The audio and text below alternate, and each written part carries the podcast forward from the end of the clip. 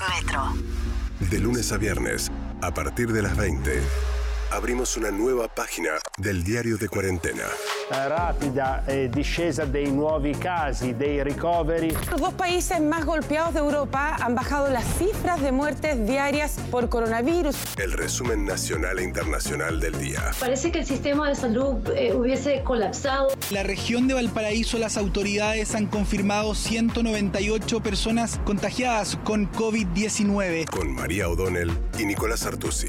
As we look at the latest numbers in the fight against coronavirus. Cuando vemos lo que pasa en Guayaquil, estar en casa es una bendición. Conectate con Diario de Cuarentena, lunes a viernes a las 20 horas, solo por Metro. Quédate en casa. Estamos con vos.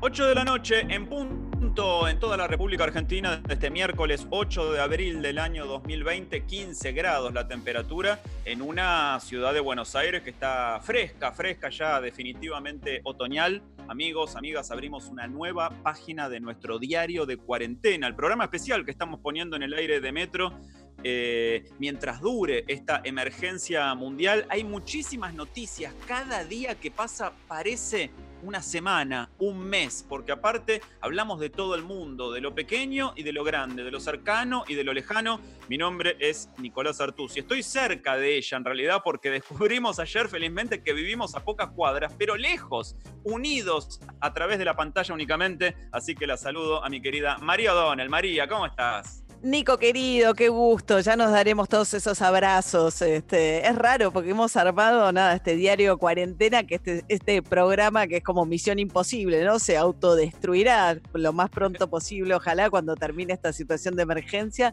Pero bueno, todavía no hemos podido vernos personalmente desde que lo arrancamos, pero bueno, ya vendrá ese momento también. Vos sabés que cómo afecta a la salud el distanciamiento social. Es otra de las cosas que están pensando también los especialistas, digo. O sea, cuando estás pensando cómo ir aflojando la idea de la gente que está sola o la gente empezar a pensar pequeñas reuniones familiares, porque uno finalmente también necesita, sin tocarse, puede hacer al codito, pero cierto calor de, de los amigos, de la familia, ¿no? Sobre todo en estas fechas que llegan festividades religiosas. Empieza Pesach para la comunidad judía, empieza la Pascua, que para la comunidad católica es la fiesta más importante, todavía más importante que la Navidad. Eh, para mí, en mi familia siempre fue muy importante la, la, Pascua y juntarnos el domingo de Pascua. Y vos, este, por circunstancias familiares, estás ahí recluida con tu familia, con tus hijas, tu, tu, pareja, eh, los gatos, ¿no? Yo estoy solo. Entonces, este, empieza a cambiar un poco la relación de uno mismo con sus cosas, con el lugar. Mira, para empezar con una buena, eh, María querida, te voy a decir que hoy a eso de las 5 de la tarde eh, bajé a la vereda a sacar a, a la perra para que haga eh, sus cositas y encontré en el picaporte de la puerta de mi departamento, pero del otro lado una bolsa muy amorosamente envuelta que tenía un budín casero y una dedicatoria de la señora del primer piso de la señora Raquel, mi vecina. Y observé, somos dos departamentos por piso nada más, que el departamento de enfrente tenía, y fui chusmeando por otros pisos y lo dejó en cada puerta de cada vecino. La señora Raquel que tuvo Qué este acto de amor, pero realmente impresionante. Y esas son cosas buenas que derivan del aislamiento también, ¿no? La, la, la vocación, la voluntad de una vecina de ponerse a hacer budines y de... eh, sin mediar ninguna palabra, o sea, sin pedir a cambio eh, un agradecimiento, ¿no? La devolución de un agradecimiento, aunque lo va a tener. Muy discretamente este, hizo la, tarea casi anónima de dejarnos un, regalo que uno valora mucho en este momento de aislamiento. Qué lindo, qué lindo. Y sabes que hay algo también del cocinar, del budín, del pan. Vos sabés que, viste que una de las búsquedas más allá de coronavirus en el mundo, y está pasando no solo en la Argentina, que se acabó este, la levadura, tiene que ver, o se consigue, se consigue, pero cuesta encontrar la levadura, tiene que ver con que en el mundo entero se le ha dado a la gente por el pan. Y hay algo de esta situación de aislamiento de que es volver al pan, a lo primero, a lo primigenio, no sé cómo decirte, a lo más sencillo de leudar y de empezar a generar a partir de, que tiene un poco que ver también sobre todo con la Pascua judía, ¿no?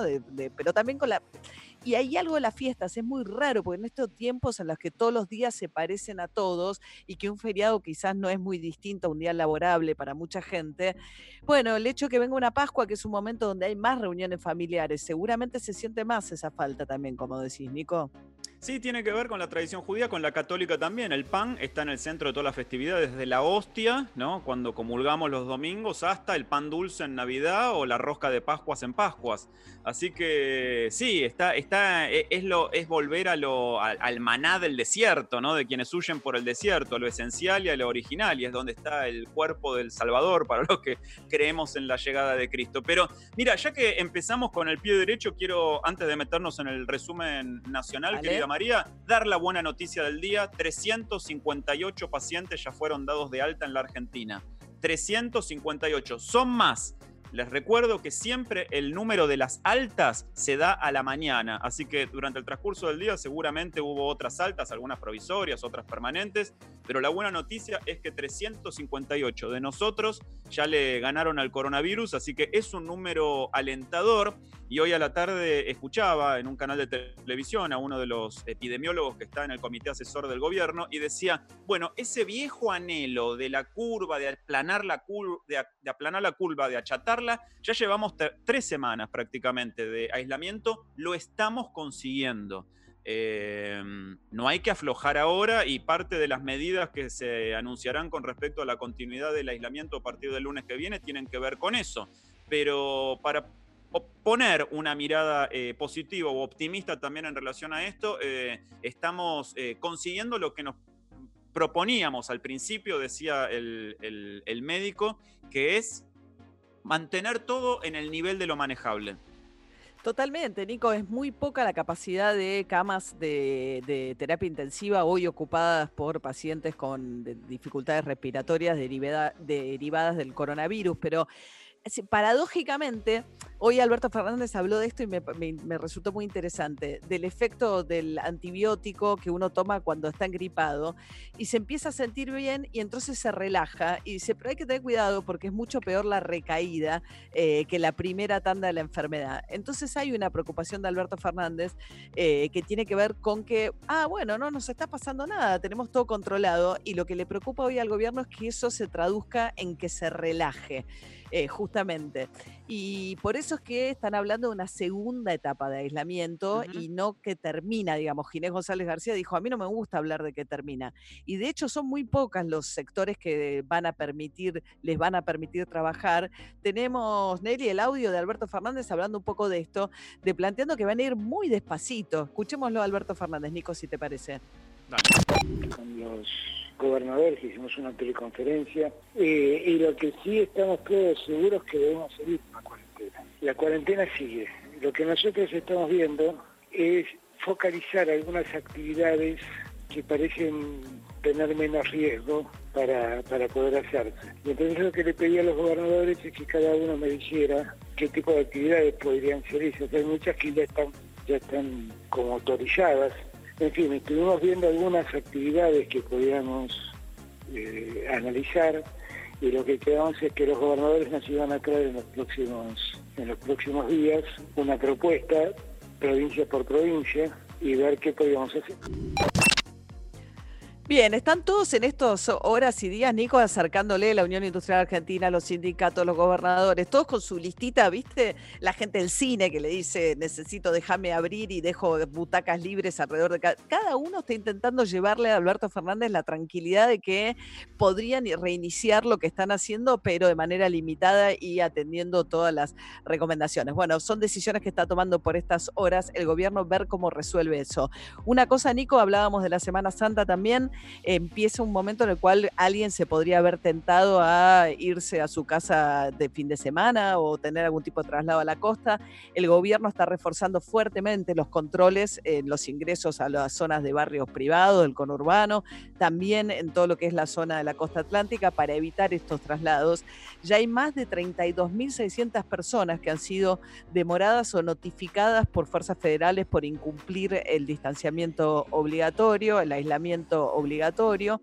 Y em, eh, el, el desplazamiento de la Semana Santa fue uno de los motivos originales que había llevado al gobierno la preocupación para evitarlo a poner como fecha inicial de la primera etapa de cierre el 12 de eh, abril, ¿no? Cuando termine la Semana Santa, el domingo Alberto Fernández anunciará cómo sigue la, la siguiente etapa.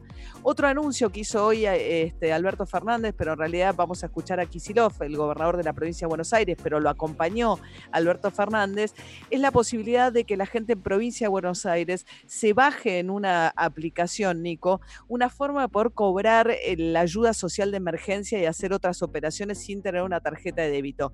Pensá que hay más de 6 millones de personas que van a cobrar estos 10 mil pesos. El sábado va a estar el listado completo quienes fueron aceptados en la página del ANSES.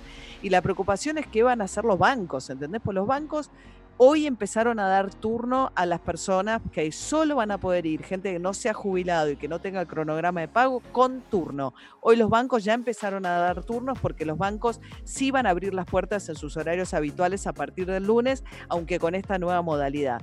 El tema de los jubilados es, van a seguir atendiendo por ventanilla a los jubilados, pero no quieren que todo el resto de la demanda y particularmente estos 10 mil pesos de emergencia que se van a pagar a partir de mediados de mes recaigan sobre las sucursales físicas los bancos. De ahí, este, Nico, si te parece, escuchamos el anuncio que hacía hoy Kisilov.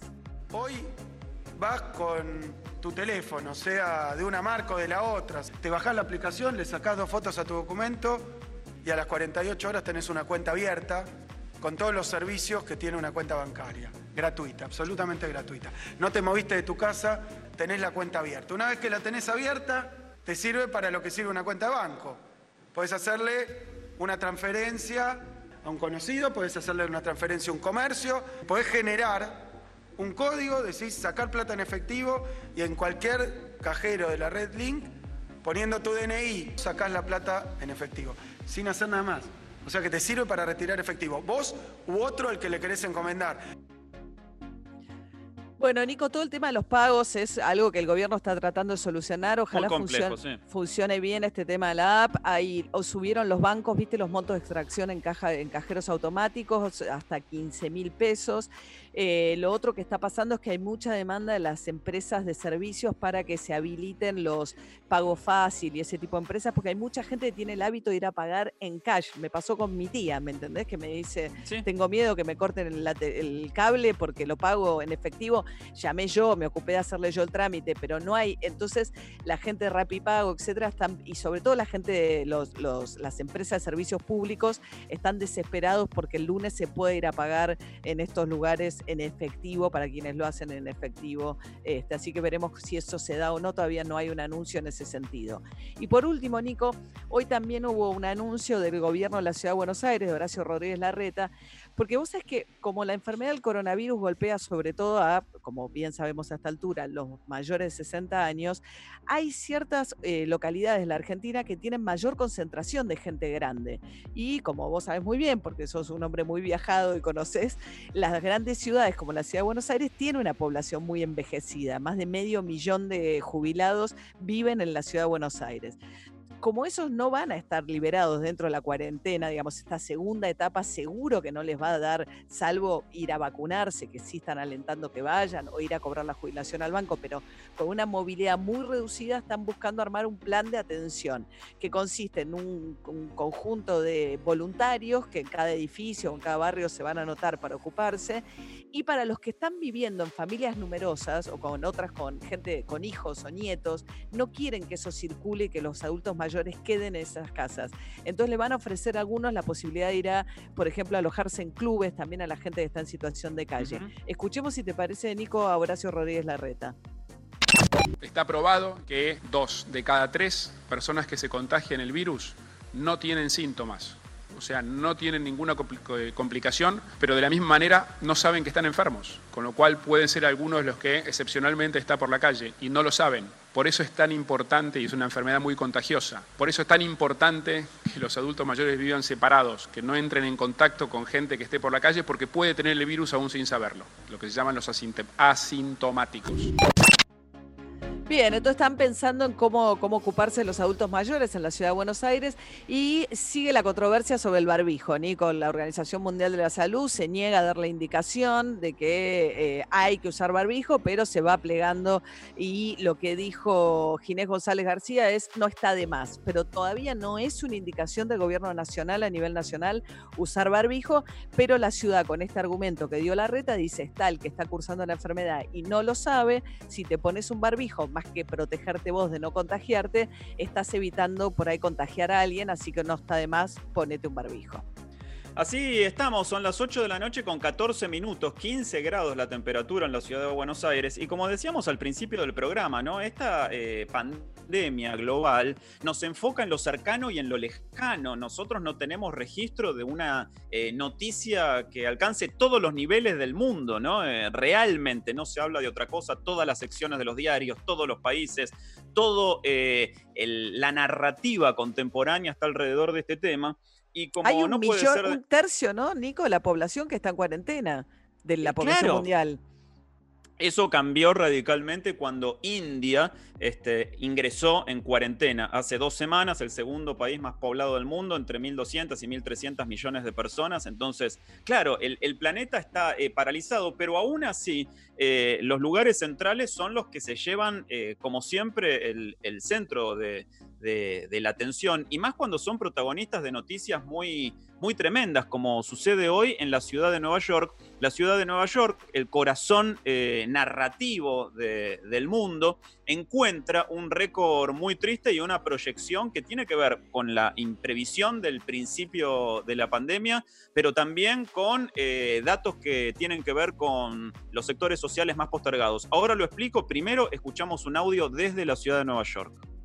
Because the bad news isn't just bad, the bad news is uh, actually terrible. Highest single day death toll yet 779 people. Number of deaths, as a matter of fact, the number of deaths will continue to rise as those hospitalized for a longer period of time pass away. The longer you are on a ventilator, the less likely you will come off the ventilator. This virus attacked the vulnerable and attacked the weak.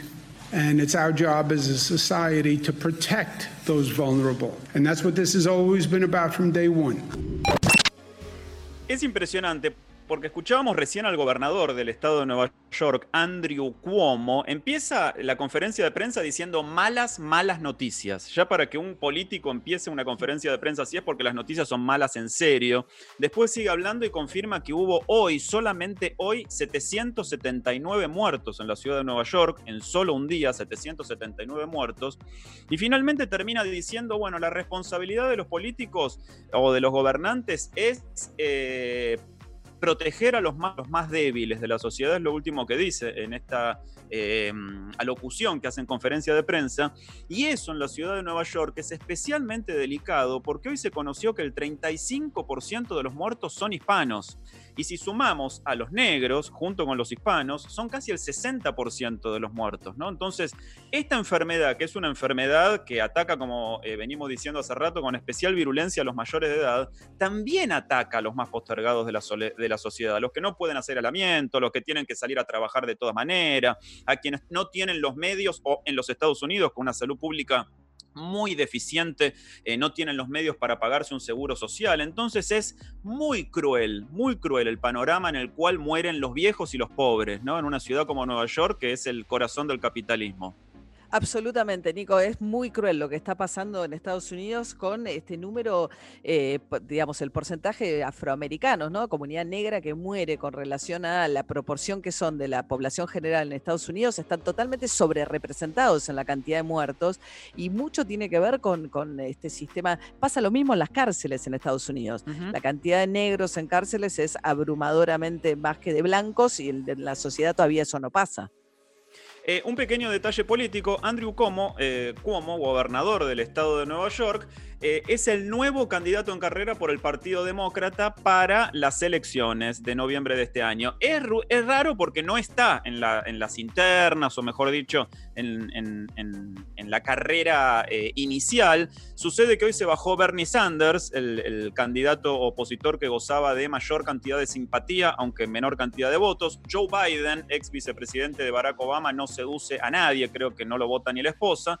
Y entonces hoy Andrew Cuomo, que vos recordarás, es el hijo de Mario Cuomo, que es una leyenda del Partido Demócrata en los Estados Unidos, también neoyorquino, empezó a este, aparecer como un posible candidato demócrata para las elecciones de noviembre. Dicen que por el manejo de la crisis y porque es relativamente joven y preparado, podría ser el candidato ideal para enfrentar a Donald Trump, que busca eh, ahora insólitamente con más chances la eh, reelección. Te digo algo, querida María. Perdón, antes de seguir con lo internacional, ¿te parece que compartamos eh, los datos que acaban de llegar del Ministerio de Salud, que los tenés ahí, los tenés bien a mano? ¿Cómo no, Nico? Seguimos dentro de esta curva aplanada, digamos que todavía no se multiplican geométricamente los casos en Argentina.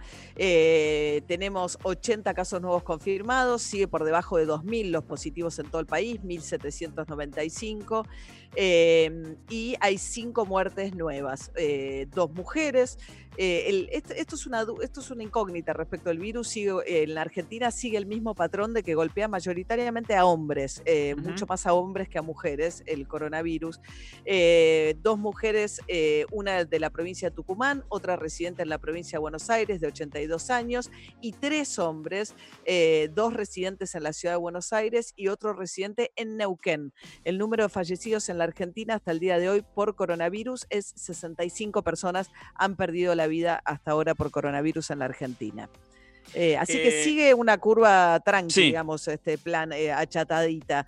No, volviendo a Andrew Como, bueno, es una figura fascinante porque es, vos es que el papá también fue alcalde de Nueva York y era amigo del papá de Donald Trump, eran inmigrantes. Este, y Andrew Como siempre tuvo un poco fama de ser medio mafioso, medio vinculado a las mafias de New York, etc.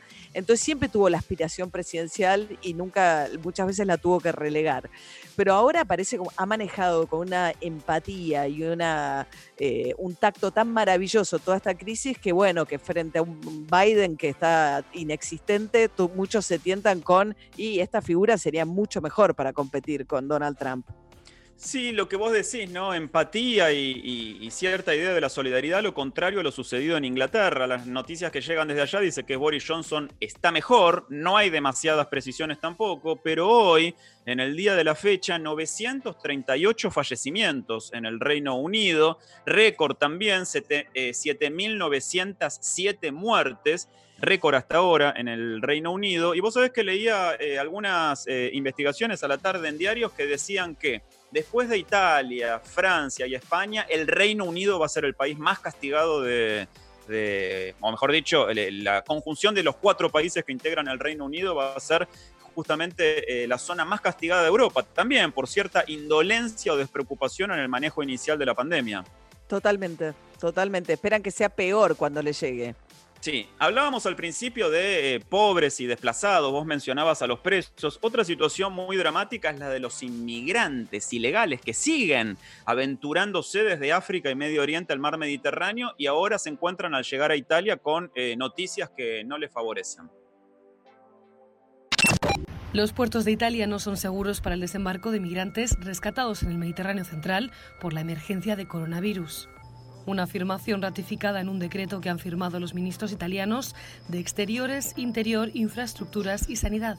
Paralelamente, el servicio telefónico puesto a disposición de los migrantes en el mar ha informado este miércoles de que una barcaza con 67 personas ha llegado en buenas condiciones a la isla italiana de Lampedusa. Por eso, durante todo el periodo que dure la emergencia sanitaria nacional derivada de la propagación del coronavirus, el país no puede garantizar, dicen, que sus puertos sean lugares seguros para los rescates llevados a cabo por barcos con banderas extranjeras fuera del área italiana. Se conoció la noticia, finalmente el gobierno de Italia dispuso la prohibición de la llegada de barcos con inmigrantes para no comprometer las estructuras sanitarias. En estos momentos, María, el número es impresionante. Hay 95 mil personas contagiadas ahora, en este momento, En Italia es una cifra apabullante, así que no quieren complicar el cuadro con la llegada de inmigrantes de países de África o de, Medio Oriente. Bueno, Nico, y la preocupación también, hay como 10.000 casos ya confirmados en países africanos que tienen sistemas de salud totalmente devastados, digamos, si los nuestros están comprometidos, y los de Europa están desfinanciados, imagínate. Entonces hay un gran signo de pregunta de qué, qué puede pasar cuando el coronavirus se expanda en, en países africanos también, ¿no? Por último, después de 11 semanas, la ciudad número cero del coronavirus, con 11 millones de habitantes, claro, porque nosotros decimos Wuhan y nos eh, suena lejana, pensamos que es un pueblito, una ciudad pequeña, tiene 11 millones de habitantes. Para ponerlo en escala, solo la ciudad de Buenos Aires tiene 3 millones de habitantes, ¿no? O sea, Wuhan es casi cuatro veces más grande que Buenos Aires, o por lo menos Bueno. más populosa. Bueno, bueno, hay que. eh, te- lo único, el pero que pondría es que acá entran 3 millones por día también. Es una ciudad que normalmente cuando viene toda la gente, el, el movimiento en su momento pico tiene 7, 8 millones de personas la ciudad, ¿no? Pero sí. es cierto. Pero Wuhan no es un pueblito como nosotros pensamos perdido en las montañas de China. Es una ciudad de No. 11 millones de habitantes que después de 11 semanas finalmente levanta la cuarentena. Apenas marcaron las 12 de la noche, cientos de trenes y aviones comenzaron a funcionar para dar abasto a las 55 mil personas que se estiman saldrán durante este miércoles. Antes de dejar la estación, los viajeros deben dar sus datos personales y de movimientos, tomarse la temperatura y mostrar un código QR que garantiza que están libres de COVID-19. Fin al confinamiento extremo que coincide con históricas cifras. A pesar de ello, la amenaza del coronavirus es latente y autoridades de Wuhan insisten en que lo mejor es quedarse en las casas. Volviendo al principio y citando las palabras que vos citabas del presidente, lo peor es la recaída, es lo que temen ahí en Wuhan, así que son bastante optimistas y positivos, pero muy cautos con el volver a las actividades, ¿no? Tienen este, mucha preocupación acerca de un nuevo brote, un rebrote. María, querida, si te parece, vamos a compartir un tema ahora Por y favor. después nos vamos de viaje a Perú, porque Dale. Perú ha sido uno de los países eh, pioneros o más originales en medidas insólitas. Un día pueden salir los hombres, otro día pueden salir las mujeres. Mejor que nosotros están en ese Bueno. aspecto, que no podemos Bueno. salir ningún día. Nada, también hay que ver el contexto. Aquí llega la música, amigos, con la selección de DJ Paul. Hasta las 21 hacemos en vivo Diario de Cuarentena. Truth is unspoken,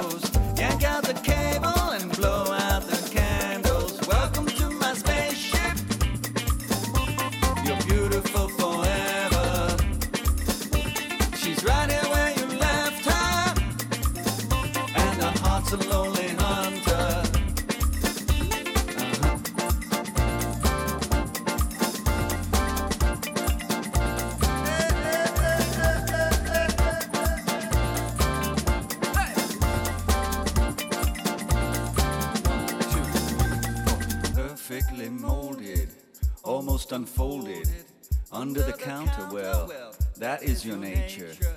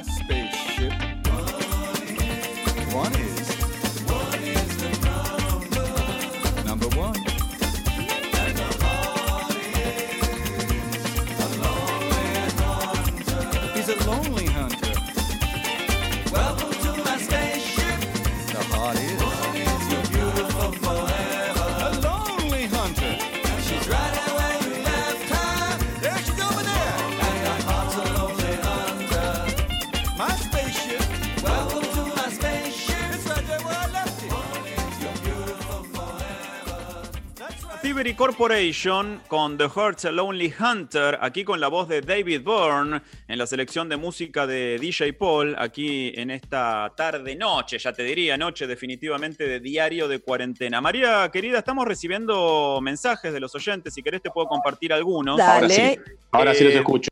De Segas dice, ya se agotaron los turnos en línea de los bancos y ahora qué hacemos. Claro, es que deben dar una cantidad, se deben haber agotado, no sé si pusieron, yo la verdad no entré, me llegó el aviso a mi banco que los estaban dando, por ahí pusieron la semana próxima, habrá que esperar a que los renueven la siguiente semana, seguramente. Eh, María Bandieri dice, se ve mucho más tránsito en la calle que otros días. ¿Quién controla eso? Bueno, la policía, de hecho, ¿no? Está controlando los autos. Creo que hasta tienen el- el- la potestad de secuestrar vehículos. Bueno, vos sabés que han descubierto, Nico, que en los controles lo más eficaz es llevarte el vehículo. Es la medida que las personas más les duele, más que una multa, más que cualquier otra cosa. Eso le preocupó a Alberto Fernández también. Sintió que había más gente en una de estas recorridas que hizo, llamó por teléfono, se fue ayer a Tecnópolis y vio más gente y está, por eso dijo, vamos a ser muy estrictos. Está el gobierno preocupado porque nota lo mismo, que subió un poco el movimiento. Es impresionante la imagen de Tecnópolis poblada por 2.500 camas improvisadas ahí donde estaban este, los personajes de Paca Paca. ¿eh? Te digo que es este, una, una imagen, por lo menos desde lo fotográfico, bastante impactante.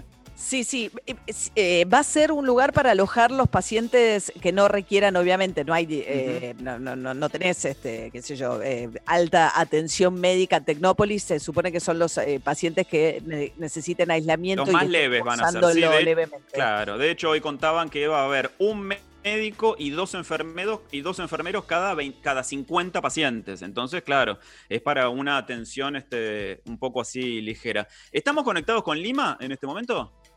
Sí, eh, tenemos a Guillermo Rivas, es un querido amigo. El año pasado estuve de viaje ahí en Perú y él fue mi anfitrión. Es el vocero de la ciudad de Buenos Aires, en Lima. Integra Mirá. el programa oficial de voceros. Y, Yo y pasé Perú. mis vacaciones en, Lima. ¿En serio? Cuando todavía se viajaba. Pero los tendría que haber presentado. María es el mejor anfitrión del mundo. Me llevó a comer a todos los lugares buenos de Lima. Me regaló libros, me, me hizo piscos agua. Me rompí el dedo allá y él me curó, me sanó. No, te digo que es el lo perfecto, perdí, sí. me lo perdí malísimo. Para la próxima vez que podamos viajar. Así que, querido Guillermo Rivas, acá María y Nico te saludan. ¿Cómo estás? Hola, muy bien, María. ¿Qué tal, Nico? ¿Cómo están? Buenas tardes ¿Cómo por acá, buenas noches por ahí. Muy bien, muy bien. María, Bueno. somos compañeros en la facultad, seguramente no te acordás más de mí, pero Mirá, Ahí sos politólogo también. Sí. compartimos un par de, de de de materias, charlas. total. Qué Un mundo placer. pequeño, ¿eh? Qué mundo, Mundo pequeño. pequeño. Yo Así quiero Los politólogos- por Lima. Dale, buenísimo. Los politólogos, Nico, somos una plaga, sabelo. Sí, me imagino, es, claro. Conozco es. unos cuantos, pero yo creo que esto eh, merece en el barrio de Barranco una fiesta del reencuentro los tres tomando piscos a sour hasta cualquier hora de la madrugada. ¿Qué les parece? Absolutamente. En, Cantarra- en Cantarranita, ¿te acordás con la. ¿Te acordás, Cantarranita? Qué lindo ahí en el, en el, en el mercado. Eh, Así Guille, es. eh, empezamos por lo que a nosotros nos resuena como insólito en esta época. Un día salen los hombres, otro día salen las mujeres. ¿Cómo se vive este aislamiento segmentado por género allá en el Perú? Bueno, fue una, una solución que se dio que la, la verdad que eh, tenía que ver un poco con que la restricción que se, que se puso para la salida eh, no se estaba cumpliendo del todo. Había gente que salía en, familia prácticamente a hacer la- las compras. Este, entonces encontraron en, esta, en, en este formato reducir todavía mucho más la cantidad de gente en la, en la calle. ¿no? Nosotros ya estamos con, con toque de queda a partir de las 6 de la tarde hasta las 5 de la mañana, eh, a excepción de los domingos, que es toque de queda todo el, todo el día. Eh, ahora se agregó jueves y viernes solamente por Semana Santa. Y después, nada, de los seis días de la semana que quedan en una semana normal, son tres para varones, tres para, para mujeres. Y esto, la, la verdad, que ayudó, ayudó bastante a, co- a contener a los, a los que salían en familia, como, como decían por ahí. ¿Pero se sigue yendo a trabajar o esta modalidad de salir para hacer las compras al día? No, no, no, no, no, la, la cuarentena es total, solamente puede salir la gente que está vinculada obviamente a temas de salud y a temas de, de alimentación. Eh, podés salir sin auto, obviamente no pueden circular los autos, este, en un radio de tu casa, demostrando que, estás con tu dirección cercana a un mercado o algún lugar para hacer una, una compra y nada más. en este caso tenés que ser varón para lunes, miércoles y viernes y mujer para, para martes, jueves y sábado. Ah. Pero la restricción es total. Es total. Perú tiene mucha economía informal, digamos. La Argentina tiene una economía informal también, pero Perú tiene una altísima economía informal. Eh, y, el sistema de salud es un sistema de salud también un poco más frágil que el, que el de Argentina, ¿no? Todavía. ¿Cómo, llevan esa, eh, digamos, la imposibilidad de trabajar para los jornaleros y el sistema de salud, el coronavirus? Sí, absolutamente, es un tema crítico, el, trabajo informal es muy grande, eh, ronda más o menos el 60%, tal vez, tal vez un poco más. Eh, en ese sentido, bueno, el, gobierno tomó un montón de medidas que se están empezando a articular con, muchas dificultades como suele ser, pero bueno, están, tratando de empadronar a la, a la, gente, registrarla de alguna, de alguna manera y poder eh, brindarles un, mínimo de 150 dólares aproximadamente, ¿sí? entre 100 y 150 dólares. Eh, con esto para, para, paliar a la gente que no tiene ningún tipo de, registro. Después la que tienen algún, algún registro, aunque sea en pensiones o, laboral o en algún lado, tienen un circuito también de, de dinero desde el Estado que, llega. Lo, importante, si se quiere, es que Perú ha acumulado mucho recurso para afrontar cualquier tipo de crisis, así que hay, como buena disposición de, dinero que con bastante buen criterio están tratando ahora de, repartirlo para, paliar esta, situación, que es bastante grave. Y el sistema de salud sí es muy endeble, muy endeble, por eso también en ese sentido se tomaron medidas bastante rápidas. Eh, y entre ellas ahora el, todo eh, lo que era la Villa Olímpica que se construyó para los Juegos Panamericanos este, se está utilizando como, un lugar de, hospital, este, con unas 3.000 camas adicionales a todo el sistema, con lo cual está ayudando muchísimo para afrontar los picos que estamos teniendo, que de hecho hoy tuvimos un pico de 1.400 registros nuevos de, de, virus, ¿no? de gente con virus. Sí, según el reporte de hoy, como decía recién eh, Guillermo, Guillermo Rivas, el vocero de Buenos Aires allá en Perú, Hoy se eh, registró, bueno, según el informe de hoy, hay 2.950 cuatro casos confirmados, 107 muertos y 1.301 recuperados. Eh, Guille, eh, vimos las imágenes tremendas de Guayaquil, sobre todo en, Ecuador, que de las ciudades latinoamericanas es la que parece estar más este, castigada, no solo por la pandemia, sino por la desorganización. Me gustaría preguntarte, porque Lima es una ciudad muy populosa, pero ciertamente bastante organizada, eh, ¿qué referencias tenés vos acerca de las ciudades del norte, ¿no? del interior de, Perú, que son un poquito este, más informales y, y donde puede también eh, haber un riesgo parecido al que vivió Ecuador. Sí, eh, también ahí la, verdad que las medidas eh, llegaron rápido. justamente el norte, que, era una zona de peligro, por, como bien vos decías, por el límite con el Ecuador, está bastante, bastante bien. Este, donde sí se ha desplegado un poco el virus ha sido más en la selva, porque básicamente hay mucha más informalidad y, mucha menos llegada del Estado y ahí el estado, del, el, estado de emergencia, o sea, el control de horario, la salida a la calle, es muchísimo más restrictivo que en el resto del, país. O sea, en la zona de la selva, Loreto y demás, donde hay más peligro, más allá que está totalmente concentrado en Lima, ¿no? Un 70% de los casos están en Lima, pero el segundo lugar es la selva. El norte, por suerte, ha estado bien y el cierre de fronteras fue lo suficientemente rápido como para que no, no pasara nada. ¿Y cuánta gente quedó? ¿Qué pasó? No sé si seguiste el caso de los argentinos, Guillermo Varados en Cusco, porque bueno, eh, te contaban en Cancillería que fue uno de los casos más difíciles de resolver, porque además eran gente muy joven y que además eh, con pocos recursos, que quedaron varados en una localidad muy pequeñita, digamos Aguascalientes, el pueblito ahí que está al pie de Cusco, y que como Perú había militarizado, eh, prohibido que circularan micros, no sabían cómo sacarlos, quedó mucha gente varada en Cusco, hubo dos Hércules que trajeron trajeron, sobre todo jóvenes argentinos de Perú. No sé si con eso quedó resuelto el tema. Eh, casi que sí, hasta donde conozco la, cuestión, la, vengo siguiendo con, con, el, con el cónsul, que, que, es el que está a cargo un poco de todo, porque ni siquiera justo había cambio de embajador y no llegó, no llegó Chacho, que, que es el nuevo embajador para Perú. Ah, Chacho este, Álvarez, claro, Chacho estaba, claro. Sí, sí, Chacho asume, bueno, debía asumir ahora y no, no, no, pudo por esta cuestión.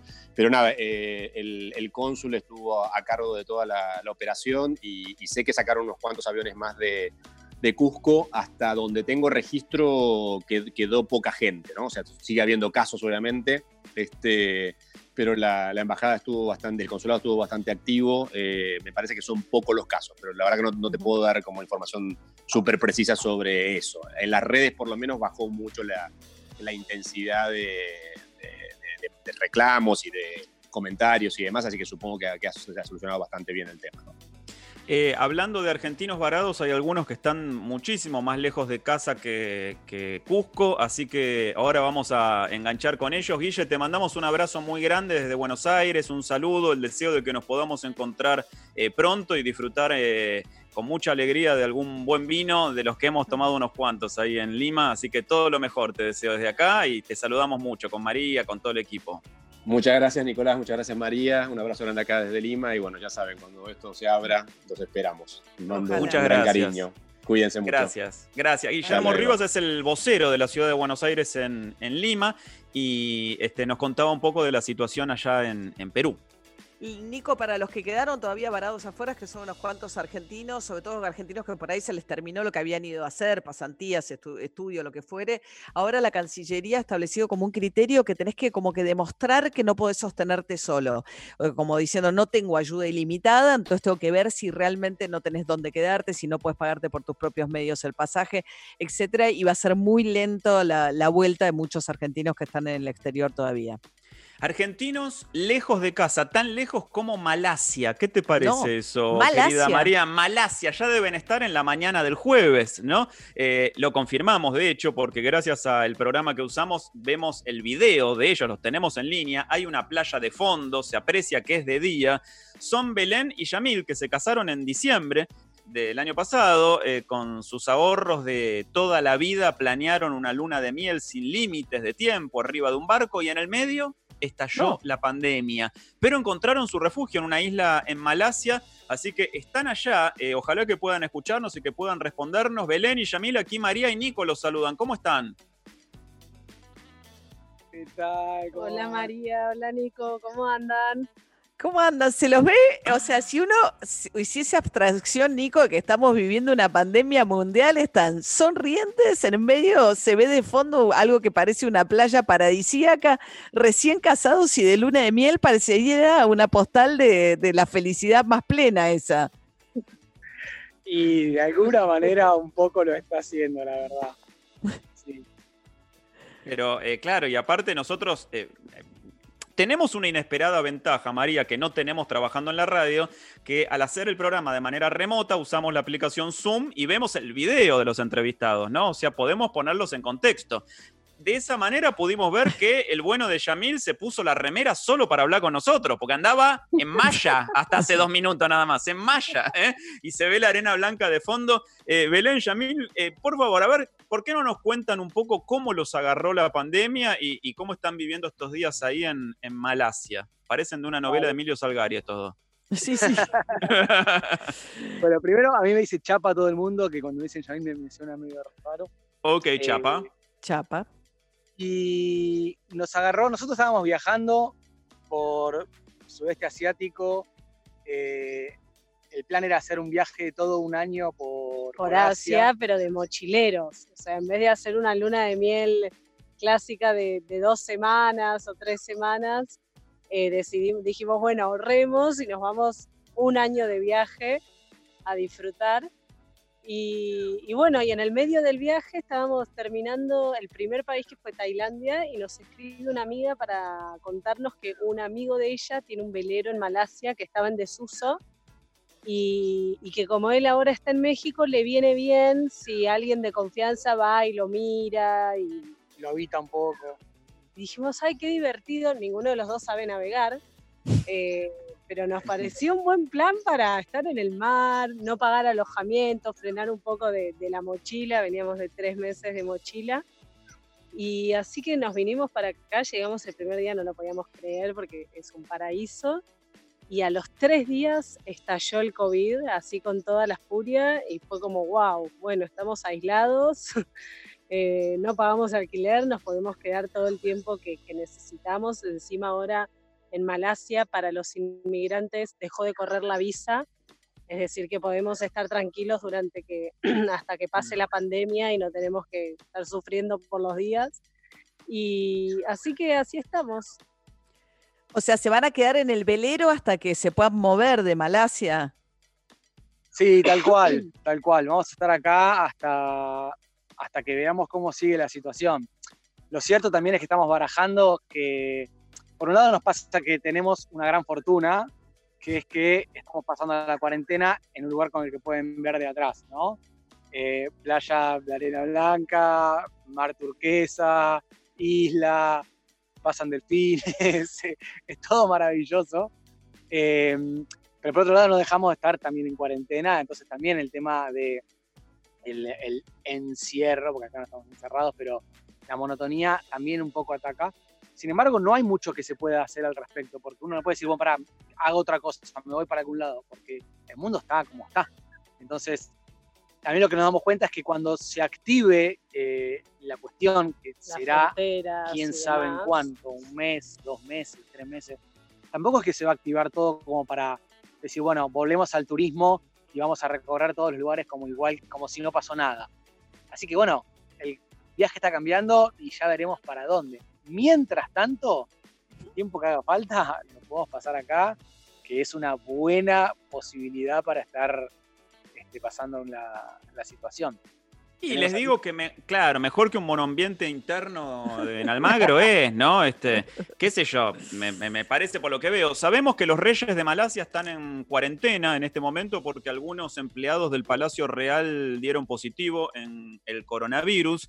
Así que eh, queremos saber un poco también, eh, Chapa y Belén, cuál es el contexto general, cómo está viviendo Malasia, el aislamiento, la cuarentena, cuáles han sido las disposiciones del, del gobierno y, sobre todo cómo las vive la gente. Bueno, acá hay una, está cerrado, o sea, las fronteras de Malasia están cerradas.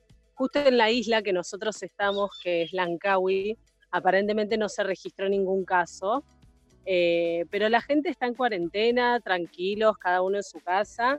Es un país de que la mayoría de la población es musulmana, y del 27 de abril más o menos al 23 de mayo hay unas fiestas que se llaman Ramadán, unas celebraciones religiosas que, mm, que se, se moviliza un montón de gente, se hacen un montón de celebraciones, entonces parece que la cuarentena se va a extender hasta después de Ramadán para prevenir contagios, entonces para hasta fines de mayo aparentemente Malasia va a estar así, prácticamente en cuarentena y no sabemos muy bien cómo se vive en Malasia propiamente, la isla esta, Langkawi. Eh, lo que se está viviendo es un, un, clima de mucha prevención. No hay paranoia, no hay, porque como justamente no tienen infectados, está controlado, pero hay mucha prevención.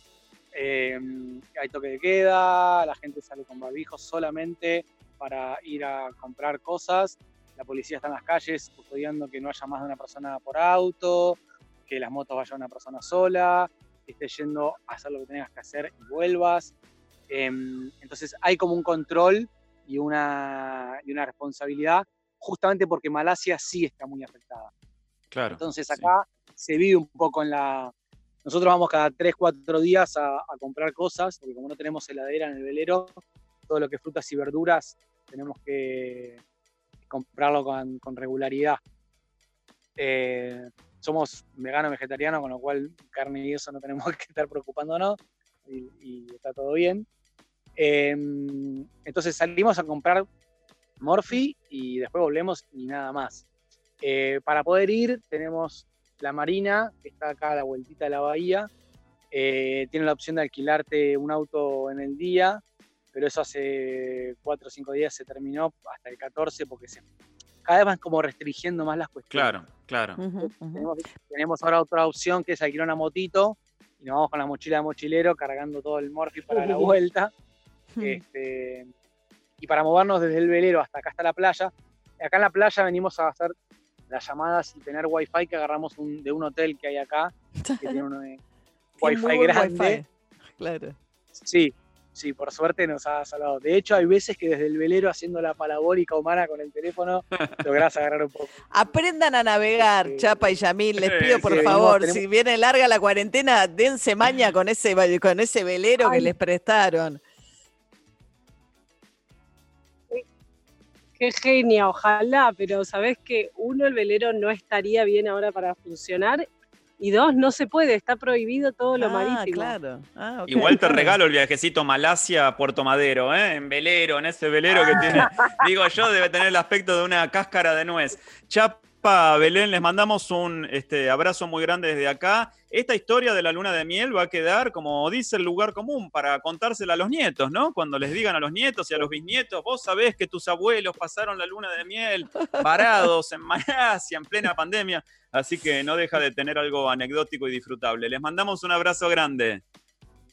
Gracias, a ustedes. chao. Un beso. Muchas gracias.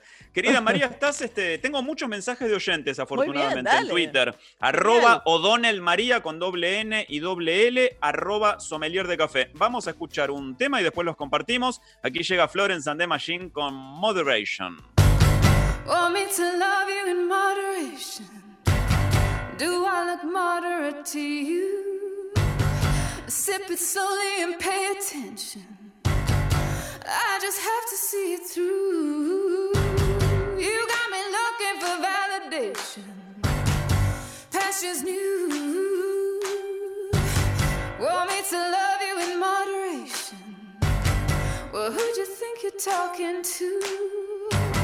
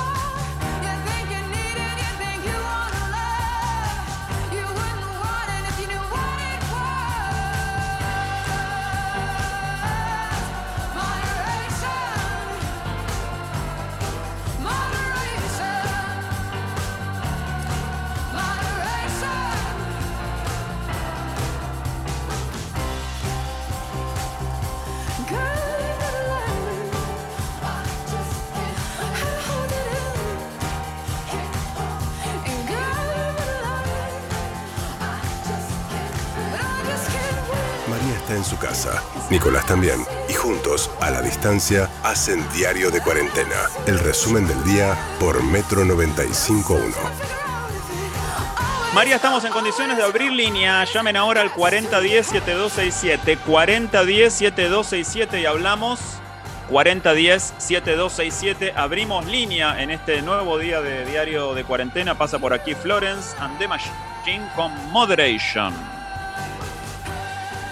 Bueno, muy bien. 4010-7267, el número para hablar.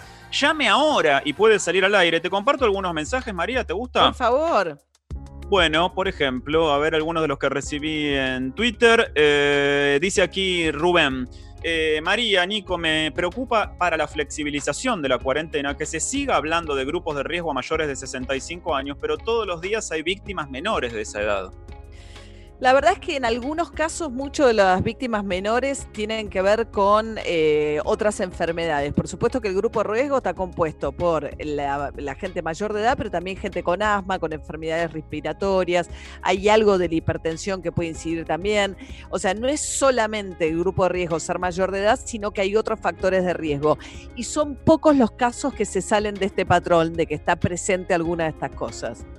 4010-7267. Abrimos línea. ¿Quién está ahí? María y Nico saludan. Hola. Hola, Paula, ¿cómo están? Hola, Paula, Paula? dijiste. Paula, Paula. Hola, Pau, ¿cómo estás? ¿En qué barrio estás? Estoy en Núñez. En Núñez. Pau, ¿Y ¿cómo, cómo la llevas, Paula? Eso. La verdad, bastante, bastante mejor de lo que hubiese pensado. Como que funciona mejor con el mundo al revés. O sea, todo lo que no hacía cuando estaba como en el mundo normal, ahora sí, eh, aprovechando para cocinar, comer mucho mejor, toda esa vorágine que se da normalmente con el mundo encendido, ahora tomándome mis tiempos, pero bien, cocinando, un montón de cosas, arreglando ropa vieja, todas cosas así como pendientes que tenía, las estoy haciendo. Algunos días puede que me angustie un poco, pero no es la mayoría, por suerte. Bueno, ¿Y a qué qué te, bueno. a- eso, ¿y a qué te dedicas, Pau? ¿Cómo, ¿Cómo resolves el tema del trabajo? Que es algo que a nosotros, eh, a todos en general en este momento, nos preocupa mucho. Eh, soy profe de, de inglés, así que doy clases online eh, y con eso me, me arreglo bastante bien, por suerte. Mirá qué bien. Bueno. Ah, muy bien. Bueno, qué bueno, no teniendo esa angustia. Vos sabés que tuve una discusión, ¿no? Porque muchos te decían aprovechar, aprovechar. Y para mucha gente por ahí es una presión. Que la idea de tengo todo este tiempo libre, tengo que ser capaz de aprovecharlo. Y había habido un texto lindo de Patricia Kolesnikov en Clarín que decía: al final, no, dejemos que nos transite la angustia. No es que porque tengamos el tiempo libre o la sensación de que tenemos más tiempo disponible, lo tenemos que darle un uso con un criterio utilitario, ¿no? Pero si te pasa sin presión, como le pasa a Paula, está buenísimo. Pau, Sí, te mandamos un beso eh, grande. ¿Qué, nos, ¿Qué más nos querés decir?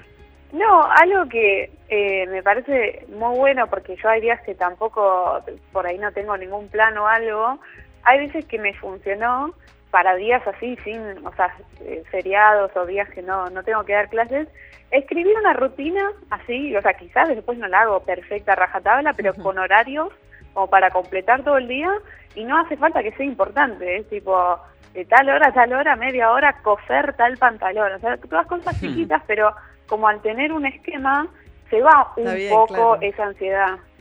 Y sí, claro. En definitiva, somos criaturas de rutinas, es cierto. Eh, Pau, te mandamos un beso grande. Un beso, gracias chicos. Gracias. Un 4010-7267. 4010-7267. Tengo más mensajes. Marian Palma nos está escuchando desde Lima y dice gracias este, y saludos desde acá. Eh, Fabiana dice. Si hay más autorizaciones, hay más gente. Al ampliarlas es lógico que haya más gente circulando por las calles. Aquí dice Alicia, hoy vi en algunas avenidas mucha gente y muchos autos. Y es cierto, María, que se percibe como que hay más gente en estos días que al principio de la cuarentena, pero es lógico si es que más actividades consideran, eh, Sí, se consideran como esenciales. No, pero Nico, las actividades que estuvieron abriendo fueron, por ejemplo, actividad notarial, obra privada para infraestructura energética. o hay sea, mucho notario, hay mucho notario por-. Por, la zona de tribunales, en serio te digo. No, bueno, pero los que, las actividades que se sumaron recientemente después del primer decreto o, por ejemplo, corralones de materiales, no deberían generar un gran movimiento. Eh, yo creo que es más el efecto que dijo Alberto Fernández, que él llama este efecto paracetamol, como contábamos al arranque del programa. Sí. Te tapa el síntoma, entonces te parece que ya estás bien y uno se relaja un poco. No hay que aflojar, amigos. No hay que aflojar. 4010-7267. Su atención, por favor. Diría. ¿Quién está en línea? Hola. Hola, ¿qué tal Nico? Hola, ¿qué tal María? Luciano. ¿Cómo va, Luciano? Luciano. ¿En qué barrio estás? Bien. Estoy en Villa Crespo, límite con Chacarita, exactamente. en Ah, estamos todos Ajá. cerca. sí, Estamos estamos todos por la somos zona. todos ¿Y vecinos. ¿Cómo, ¿Cómo está llevando esta, esta cuarentena, Luciano? Bien, bien, tratando de adaptarme a esto, al- a la falta de, de rutina, básicamente, ¿no? Pero, pero bien, acatándola. Me parece que es el único camino por el momento, que en esa, en esa estamos. ¿Estás solo en la cuarentena? ¿A qué te dedicas, Luciano? Estoy solo en la cuarentena. Yo soy abogado, así que tuve que pasar de una vida con mucha rutina, muchos horarios, a una vida sin rutina y horario, básicamente. Pero bueno, tratando de disfrutarlo también. ¿Y cómo organizaste la vida laboral? ¿Podés hacer teletrabajo o estás completamente ocioso? No, no, ocioso. Los tribunales están absolutamente cerrados. Eh, ahora se está empezando a implementar, me imagino, de apurada, un esquema de firma electrónica donde ya la gente no, no tenga que asistir a los tribunales y bueno, se descongestione todo el agrupamiento de gente. Y bueno, eso en la parte privada, que tengo mis clientes, y también en trabajo en la administración pública, que está absolutamente cerrada, así que completamente imposibilitado de ejercer ninguna actividad más que adelantar cuestiones, digamos. A tribunales le podría llegar a venir bien, ¿no? Una digitalización forzosa, un cierto avance forzoso en el tiempo, ¿no? Porque es tanto papel, todavía debe ser de la burocracia que más papel acumula todavía tribunales.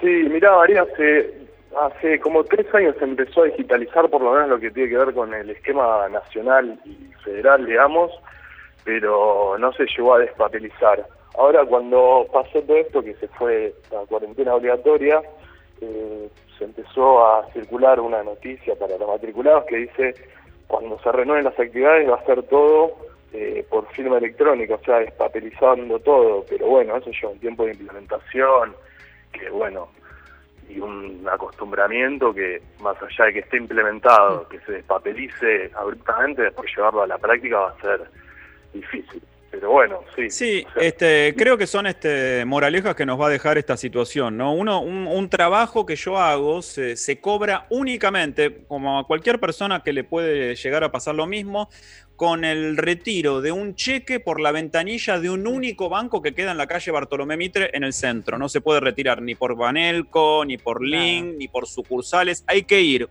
una vez cuando, cuando te avisan que está el cheque, ahí haces una fila, generalmente de dos horas o tres horas, y te dan un papel con el cheque.